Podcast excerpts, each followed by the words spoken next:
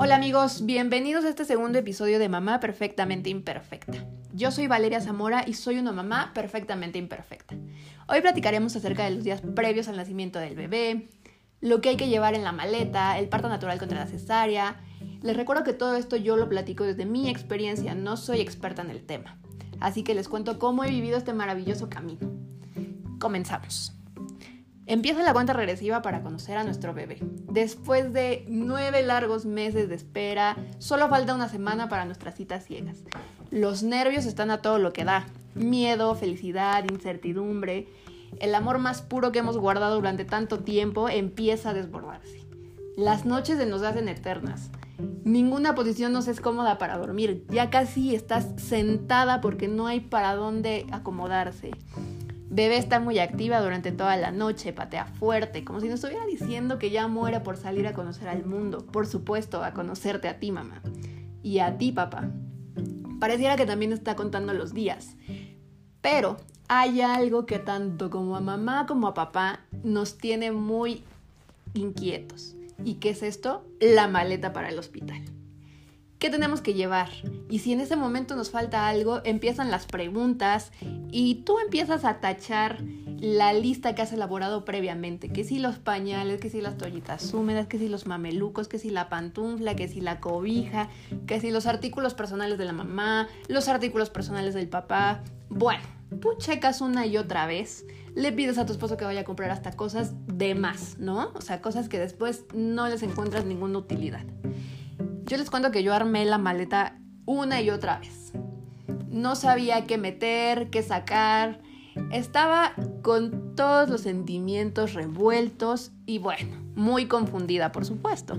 Así que mi ginecóloga me, me hizo más fácil la vida en ese sentido, ya que ella me dijo los artículos clave para este momento. Pero les confieso que aunque yo ya tenía esos artículos clave, no me funcionaron para nada porque pues yo metía y sacaba cosas. Claro, porque mamá primeriza, no quería que me faltara nada. Yo decía, mejor que me sobre a que me falte.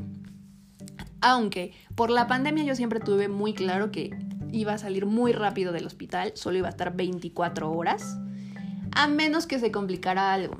Si esto sucedía, pues por supuesto que estaba contemplado estar más tiempo en el hospital. Una cesárea es de 48 horas aproximadamente para estar en el hospital.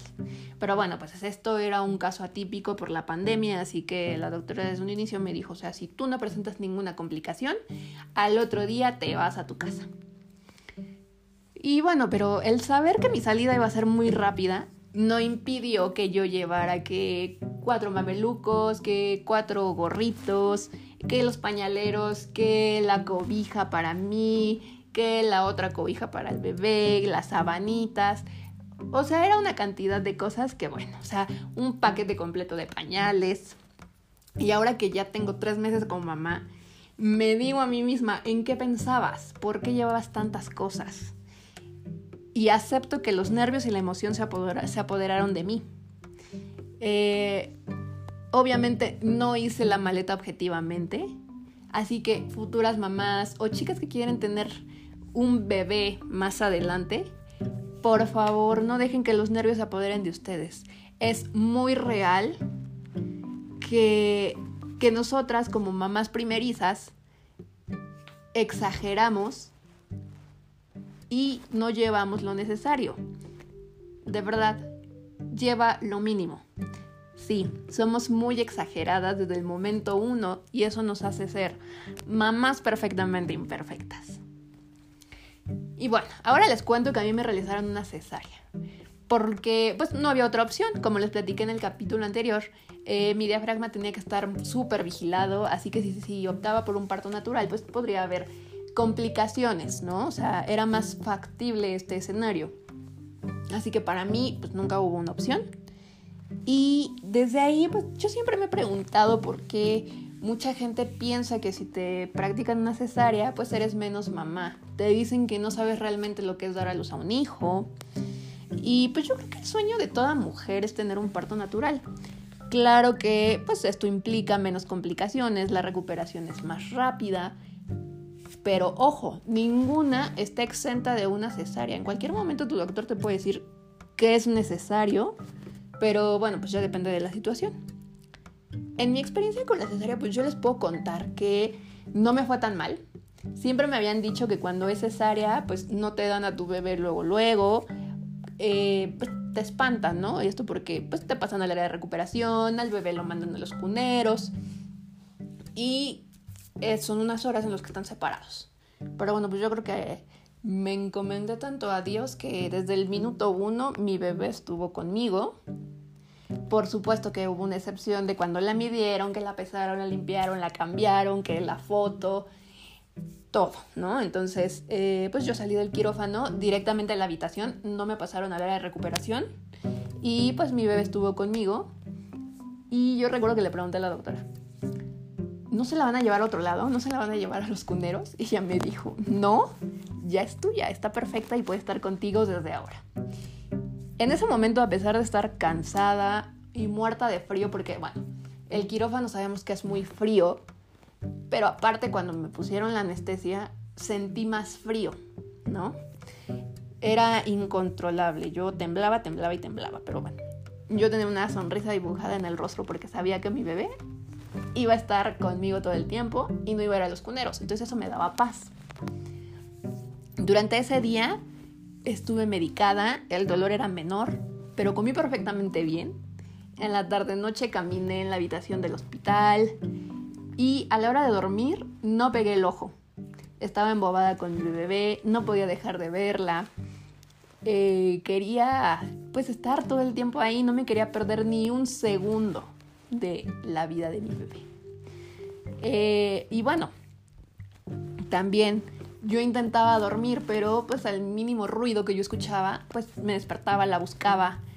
Y por supuesto que el entrar y salir de las enfermeras, pues no, no me dejaba dormir. A la mañana siguiente, la doctora me confirmó que debería, eh, pues ya irme a mi casa, me daba de alta. Y pues, pues obviamente estuve muy feliz, me dijo, pues nada más desayuna, eh, tú eh, bañate ah, y haz todo lo que tengas que hacer para ya estar lista y espera que vayan a enseñarte a, bañar a, tu bebé y pues ya te puedes ir a casa. Estas horas se me hicieron eternas, pero bueno, pues llegó el tiempo. Ese día, 15 de septiembre, aproximadamente como a mediodía, fue cuando salí del hospital con mi esposo y mi bebé. El clima estaba muy frío. Eh, al llegar a casa me sentía perfecta. Eh, estaba platicando, comimos. Yo me sentía como si nada. Pero a las pocas horas me sentí muy cansada, sin fuerzas las piernas se me hincharon y bueno, pues desde ahí tuve que estar en reposo, desesperada porque quería hacer todo con mi bebé, asustada también porque pues no sabía hacer nada, no sabía ser una mamá. Y bueno, el dolor de la cesárea empezaba a manifestarse. Ahí me cuestioné el por qué la mayoría de la gente minimiza la cesárea. Quieren que hagas todo con normalidad, eh, que pues ya te hagas cargo de la bebé, que si la cargas, que si le cambies el pañal. Eh, eso es en general, ¿no? O sea, es como una apreciación en general de, pues, de la sociedad. Y bueno, yo creo que, como yo, o sea, ya pasé por eso, entonces yo les digo que la cesárea es una cirugía como cualquier otra. Necesitas reposo, cuidados. Eh, creo que pues deberíamos crear conciencia sobre el cómo una mamá es la misma mamá con parto natural o cesárea. Las dos tienen diferentes ventajas y desventajas. Las dos te convierten en mamá. Las dos te llevan al mismo resultado, que es conocer al amor de tu vida. Y bueno, en mi experiencia yo puedo decirles que el tiempo de recuperación de la cesárea sí son los 40 días efectivos. Hay días en los que te sientes bien, en los que sientes que no te, no te pasó nada, en los que dices, ay, pues qué padre, ya estoy súper recuperada. Y pues, de verdad que sientes como si no te hubiera pasado nada. ¿Y qué crees, mamá? No es así. Yo muchas veces quise hacer cosas de las que realmente pues no las podía hacer y el resultado era cansancio y tener que estar en la cama más tiempo y eso a mí me desesperaba muchísimo. por eso en este periodo debemos aceptar la ayuda que se nos ofrezca, eh, estar, por supuesto que el papá debe de estar enfocado en la mamá y el bebé 100%. Em, es una gran ayuda para la mamá. Eh, pues recordemos que, recordemos que estamos aprendiendo a ser mamás. Día con día se aprenden cosas nuevas, te enfrentas a nuevos retos, miedos, eh, incertidumbre, pero ese amor y esas ganas de tener a nuestro bebé bien, pues se nos hace que se nos olvida todo, se nos olvida el dolor, se nos olvida que nos acaban de operar, se nos olvida que no sabemos ser mamás, porque por nuestros bebés se hace todo. Y es cierto, se nos olvida el miedo y creemos que lo podemos todo. Y eso nos hace ser una mamá perfectamente imperfecta. Amigos, muchas gracias por acompañarme en este segundo episodio de Mamá Perfectamente Imperfecta. Recuerda que yo soy Valeria Zamora y me puedes encontrar en mi Instagram como arroba valeriazamora.b. Ahí me puedes hacer llegar tus mensajes, sugerencias, comentarios, algún tema que te gustaría escuchar, experiencias que nos quieras compartir entre mamás, papás, entre chicas y chicos que quieren ser papás, eh, pues para darles consejos y que pues, ya se animen para, para que traigan un bebé a este mundo.